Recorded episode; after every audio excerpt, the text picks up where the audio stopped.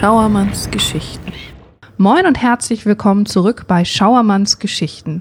Heute ist Jens Middendorf bei mir zu Gast und sitzt mir gegenüber. Moin Jens. Moin, Schön, dass du da bist. Ich freue mich sehr. danke für die Einladung. Ja, du bist auch ein klassischer Seemann, oder? Das kann man so sagen, ja, von Geburt an. Von Geburt an. Erzähl mal ein bisschen zu dir. Wie kamst du aus den Windeln aufs Schiff?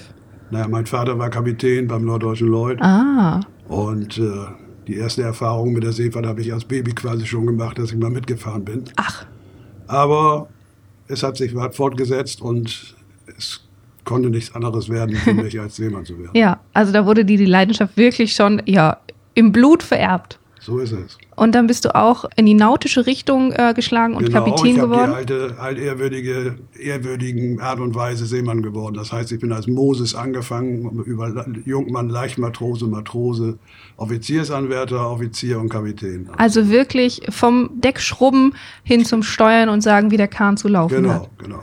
Wahnsinn. Das hat dann sicherlich auch eine ganze Zeit gedauert. Also so eine Seemannskarriere dauert ja eine ganze Zeit. Ja, ich habe 1962 angefangen zu fahren und habe 1978 mein Kapitänspatent gemacht. Also so lange hat es schon gedauert. Ja, aber der Fleiß hat sich gelohnt. Ja, kann ich so sagen, denn anschließend äh, nach meiner aktiven Zeit in der Seefahrt wurde ich Lotse. Mhm. Hatte das große Glück, was ja nicht jeder hat, der keine Beziehungen hat zum Ja. Lotsen. Aber ich habe es geschafft und habe dann nochmal 28 Jahre lang die Weser und Jade belotst. Wahnsinn. Und alles, was so ringsum noch ist. Ja, und als Lotse bist du dann ja dafür zuständig, dass ortsunkundige Kapitäne, weil die fahren ja auf großer Fahrt überall lang, dann hier vor Ort wissen, wie sie die Weser und den Jadebusen zu befahren haben. Richtig, wir sind Berater des Kapitäns. Ja. Aber im Allgemeinen ist es so, dass der Kapitän sagt, the ship is yours, mach Okay. da was mit. Ja, Denn er selbst, dem kann ich ja viel erzählen.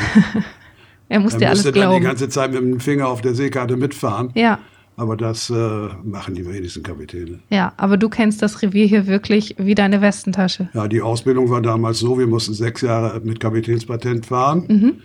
und anschließend zum Lotsen gewählt werden Ah, okay. von allen anderen Lotsen. Ja. Wobei man natürlich Vorteile hatte, wenn man, wenn man äh, Lotsensohn oder Lotsenenkel oder ähnliches Ja, war. ja, Ich hatte das Glück nicht, aber ich hatte das Glück, dass ich gewählt worden bin, Ja. aber nicht, dass ich jetzt durch Beziehungen gewählt worden mhm. bin. Das heißt, du hast dich in der Schifffahrt schon bewährt gehabt, sodass die Lotsen, die schon im Einsatz waren, das Vertrauen in dich hatten und sagen, jo, Richtig. das kann der Jens. Und dann muss man ein halbes Jahr als Aspirant fahren. Mhm. Äh, Die Aspirantenausbildung ist heftig. Man muss sämtliche Leuchttonnen und Leuchttürme und, und Wassertiefen in sämtlichen Revieren an der Nordseeküste Okay. in seine Birne reinkriegen, wenn man Ja. dann schon etwas älter ist. Und, Und, das, das, ist nicht so sind ein paar einfach. Seemeilen. Ja, dann fängt man als größenbeschränkter Lotse an und nach drei Jahren auf der Weser und vier Jahren auf der Jade kann man dann jedes Schiff lotsen. Okay. Auch die großen Tanker auf Ja. der Jade zum Beispiel. Und dann ist es ja immer so, wenn ein Schiff also sich anmeldet und sagt, guten Tag, ich brauche einen Lotsen, um zum Beispiel hier in Bremerhaven an die Kaje zu gehen, dann fahrt ihr mit dem Lotsenboot hin und du musst auf offener See umsteigen. Das Das stelle ich mir richtig, ganz ja. Ja. spannend vor. Das war damals äh, sehr spannend, weil wir nur ganz kleine Boote hatten mit Ja. wenig PS. Aber es hat immer geklappt. Okay. Irgendwann waren dann die Boote zu langsam für die großen Containerschiffe. Ja. Und dann hat man ein ganz neues System eingeführt auf der Weser und Jade und Elbe. Mit großen Luxuslotsendampfern auf See, mit Okay. Tendern, mit Booten, die weitaus seetüchtiger waren als Ja. unsere alten. Aber passiert ist bei uns nichts. Ja. Also Weil ihr müsst ja wirklich von einem Deck auf eine sogenannte Lotsenleiter teilweise springen, um die, ja, wenn, wenn Wellengang ist, und dann an der Bordwand hoch. das ist richtig. Bis zu 10 Meter Ja, muss man krabbeln. Da, da muss man auch einen gewissen Schneid haben, oder? Ja, du musst schon fit sein. Ja. Nicht? Denn geht das, das geht ja dann weiter. Wenn man an Deck steht, muss man ja dann erst noch zum Aufbau. Und Ja. wenn man dann einen 13-etagigen äh, Aufbau hat Ja. und der Fahrstuhl funktioniert nicht, Das höre ich auch öfter von meinem Mann, dass der Aufzug wieder nicht wollte. Ja, aber so ist, hält man sich auch fit. Sport brauchtest du nicht mehr machen. ja, das haben wir dann nebenbei noch gemacht. Okay. Aber du hast uns heute Geschichten mitgebracht, die sind noch vor deiner Lotsenzeit passiert, oder? Die sind vor meiner Lotsenzeit. Die erste Geschichte ist passiert, als ich zweiter Offizier auf einem großen Massengutfrachter war. Und äh, die, zweite in Japan, auch mit einem Schiff. Die Geschichte ist ganz nett, aber die ist, steht in Verbindung mit meiner dritten Geschichte. Okay, ja, sie gehören also irgendwie alle ein bisschen zusammen. Okay, fangen wir mal mit der ältesten Geschichte an. älteste Geschichte. Es ist eine Tradition gewesen, ganz besonders beim Norddeutschen Lloyd und beim, äh, bei der Hapag auf den Schiffen, dass auf dem achteren Flaggenmast eine Schwanzflosse eines Hais installiert wird und auf dem vorderen Flaggenmast der Gösch die Rückenflosse eines gefangenen Hais. Oha, okay. So waren wir natürlich immer bestrebt, irgendwo, wenn das Schiff mal stoppen musste Hm. oder auf Rede lag, versuchten äh, Haie zu angeln. Ja, Und wir lagen in La Acayutla in äh, El Salvador. Und äh, das ist ein sogenannter Redehafen. Da liegt man am Anker und hinten mit Drähten an, an der Pier. Und ich hatte Deckswache. Die Kollegen waren alle in der Messe und tranken Kaffee. Und ich gucke aus dem Board und denke, was ist das denn? Ein riesiger Hai. ja. Ich bin in die Messe gerannt, hat meinen Kollegen Bescheid gesagt, machte die Haiangel klar und bin dann in die Kombüse gerannt, habe den Braten für den nächsten Tag, der schon zum Auftauen in der Pfanne lag, Ja. geholt. Der Koch ist mit einem Hackebeil hinter mir hergerannt. Die ganze Mannschaft war in Aufruhr. Alle waren in, Ja. Aufruhr, waren in Aufruhr. Wir haben den Hai versucht zu füttern, indem wir ihm den Haken mit dem Braten direkt vors Maul gepackt haben. Okay. Aber der hat sich überhaupt nicht gerührt. Ja, Bis dann einer von den Einheimischen kam und uns erklärte, es war kein Hai, es war ein Walhai. hört sich ähnlich an, ist aber was ganz anderes. sehen aus wie Haie. Ja. Genau, bloß äh, der hat keine Zähne. Ja, der wollte euren Sonntagsbraten Der gar wollte nicht. unseren Braten nicht haben. Und am nächsten Tag gab es dann Suppe. Ja, ist auch ein bisschen, naja, die, die Natur rächt sich halt manchmal, ne? Äh, da sollte kein Hai gefangen werden und da hat sie gedacht, schicke ich euch mal einen Walhai und ihr habt Genau. keinen Braten mehr. Das ist auch verrückt, aber Das ist, ist peinlich, aber jetzt weiß man es. ja, genau, so lernt man auch was über die Spezien. Magst du noch erzählen, was diese Haiflossen an Bord für eine Bedeutung haben? Waren das Glücksbringer oder war das ein Markenzeichen? Das war ein Markenzeichen und Markenzeichen. mehr Angebereien. Okay, damit man dann, wenn man in den Hafen kam, jeder auch schon wusste, wer da kommt. Genau. Ja, so ein bisschen die Piratenflagge. Ja, wenn man so will, kann das sein. Ja, die, die bösen Jungs vom Ozean. Zumindest die harten. Ist sehr faszinierend. Ich habe es auch in den letzten, letzten zehn Jahren nicht mehr gesehen. Nee, ich, ich glaube, der Trend ist vorbei. Aber in Japan, da sind sie wirklich noch Trend. Da hört das auch nicht auf. Aber du hast eine andere Geschichte aus Japan noch mitgebracht. Es bleibt ja nicht aus, dass wenn man an, wenn man an Bord äh, wochenlang, monatelang unterwegs ist, dass die Haare wachsen. Ja, sonst sieht man Hippies sehr ähnlich von der Genau, das wollte ich nicht. Und wir hatten keinen Kollegen an Bord, der eine Schere mit hatte. Ja, Somit lagen wir in Yokohama und ich habe gedacht, jetzt ist die Chance, du gehst mal an Land und gehst zum Friseur. probierst den örtlichen Friseur aus. Da wurde ich auch nett und freundlich empfangen. Eine junge Dame hat mir die Haare geschnitten, sehr sauber und ordentlich. Und ich habe den großen Fehler gemacht und habe dann anschließend der jungen Dame einen Tipp gegeben. Ja, also Trinkgeld ich, gegeben Trinkgeld. für die. Ja. Das hätte ich nicht tun dürfen. Das hätte ich Mama San geben müssen, der ah, Chefin. okay, ja. Und dieses junge Mädchen hat sich nun von mir verabschiedet und war ganz erstaunt, dass ich ihr diesen Tipp gegeben Mhm. habe. Und ich bin dann rückwärts aus dem Laden gegangen und sie immer hinter mir her. Ich musste mich verbeugen, sie hat sich verbeugt. Ich wieder, nochmal. Ich habe nicht gewusst, wer fängt denn nun an und wer hört auf. Ihr ich wart hätte also- als Gast aufhören müssen. Ja, ihr wart Hab in einer. Endlosschleife gefangen. Genau.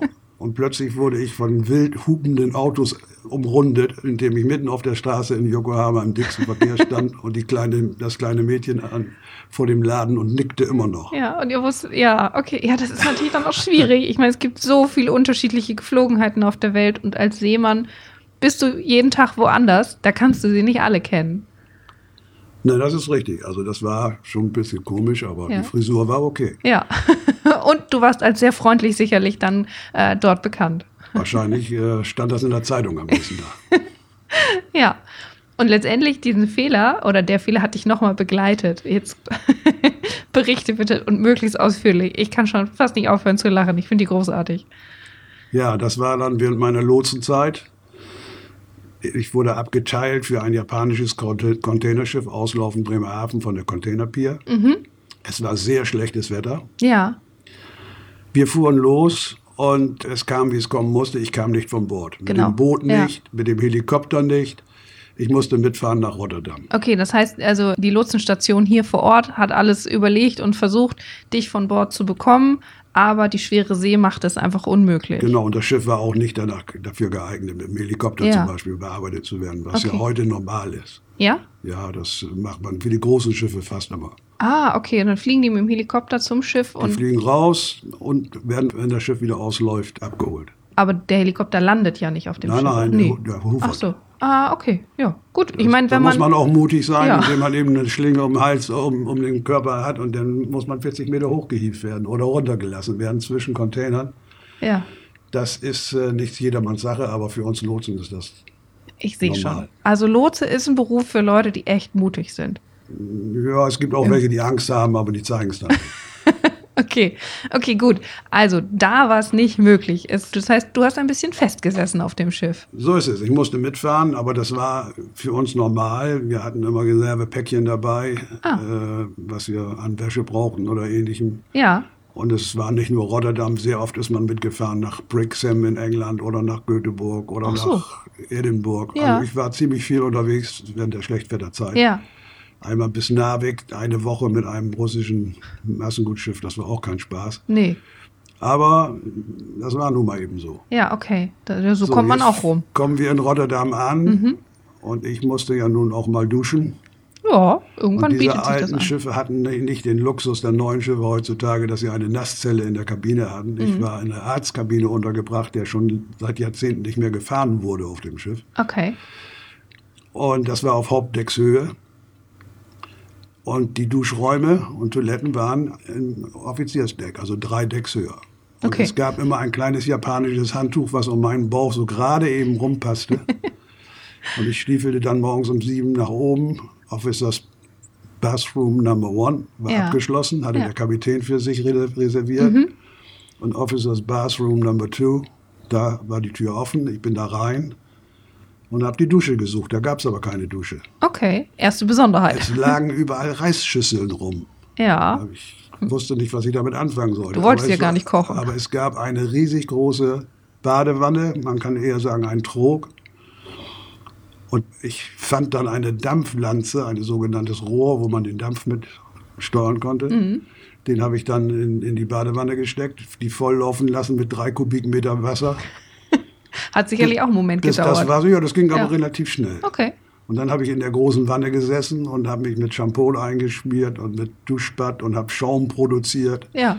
und war ganz gemütlich und Ja. war auch zufrieden, dachte, hast ja gut hingekriegt. Und in dem Moment geht die Tür auf, kommt der dritte Offizier rein, legt sein Handtuch ab, Dann machen wir erstmal große Augen. Geht aber dann an diese Reisschüsseln, Ja. schüttet sich mit, mit den Reisschüsseln Wasser über den Kopf, seift sich ein, spült sich ab und steigt zu mir in die Wanne. Was hast du dann gemacht? Also ich glaube, ich, ich wäre auch sprachlos Erstmal die gewesen. Luft angehalten. aber er setzte sich freundlich hin und fing an zu nicken. Ja. Ich auch. Nun wusste ich aber durch meine Friseurstory, dass ich aufhören musste. Ja. Und nach dem 25. Mal nicken und verbeugen, habe ich dann aufgehört und Ja. er auch. Und in dem Moment geht das Shot auf und dann kommt ein Steward rein mit zwei Sets Saki. Also der muss vorher gewusst haben, dass ich schon in der Wanne saß. Ist auch verrückt. Und wir saßen uns wieder gegenüber ja. mit kleinem Saki-Set und Ja. Mhm. tranken diesen Reiswein oder beziehungsweise wollten ihn trinken. Aber wer fängt nun an? Ach so. Dann haben wir wieder mit Verbeugung gearbeitet und so nach der 25. Verbeugung hat er dann angefangen, hat Kampai gesagt, was auf Japanisch Prost heißt. Das Bild ist großartig in meinem Kopf. Da sitzt man mit einem wildfremden Menschen in der Badewanne und weiß nicht, wann man jetzt den angebotenen Reiswein trinken soll. Genau, und als ich dann in die Messe kam zum Frühstück, war das Gelächter groß. Ja, so lernt man auch dazu. Ich komme schon nicht über die, dass man sich einfach zu viel über die Badewanne setzt, finde ich einfach, finde ich herrlich. Ja, das ist normal. In Japan, in Japan wird immer gemeinschaftsgebadet. Ach so. Und deshalb dieser große Trog, das Ja. war halt keine normale Badewanne, Ja. sondern da passen bestimmt drei Kubikmeter Wasser rein. Okay, das war wirklich fürs Gemeinschaftsbaden. genau, Wir Deutschen gehen dafür in die Sauna und die Japaner machen das an Bord. so war es. Ja, verrückt, ganz verrückt.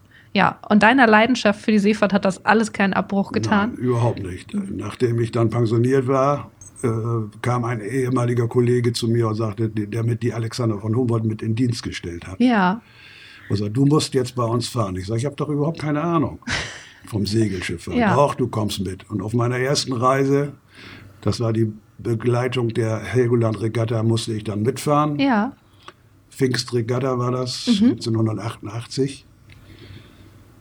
Dann äh, haben wir die Regatta begleitet. Ich machte mir Spaß zuzusehen, wie die Kollegen mit den Segeln umgehen und habe gedacht, das ist ja gar nicht so schwer.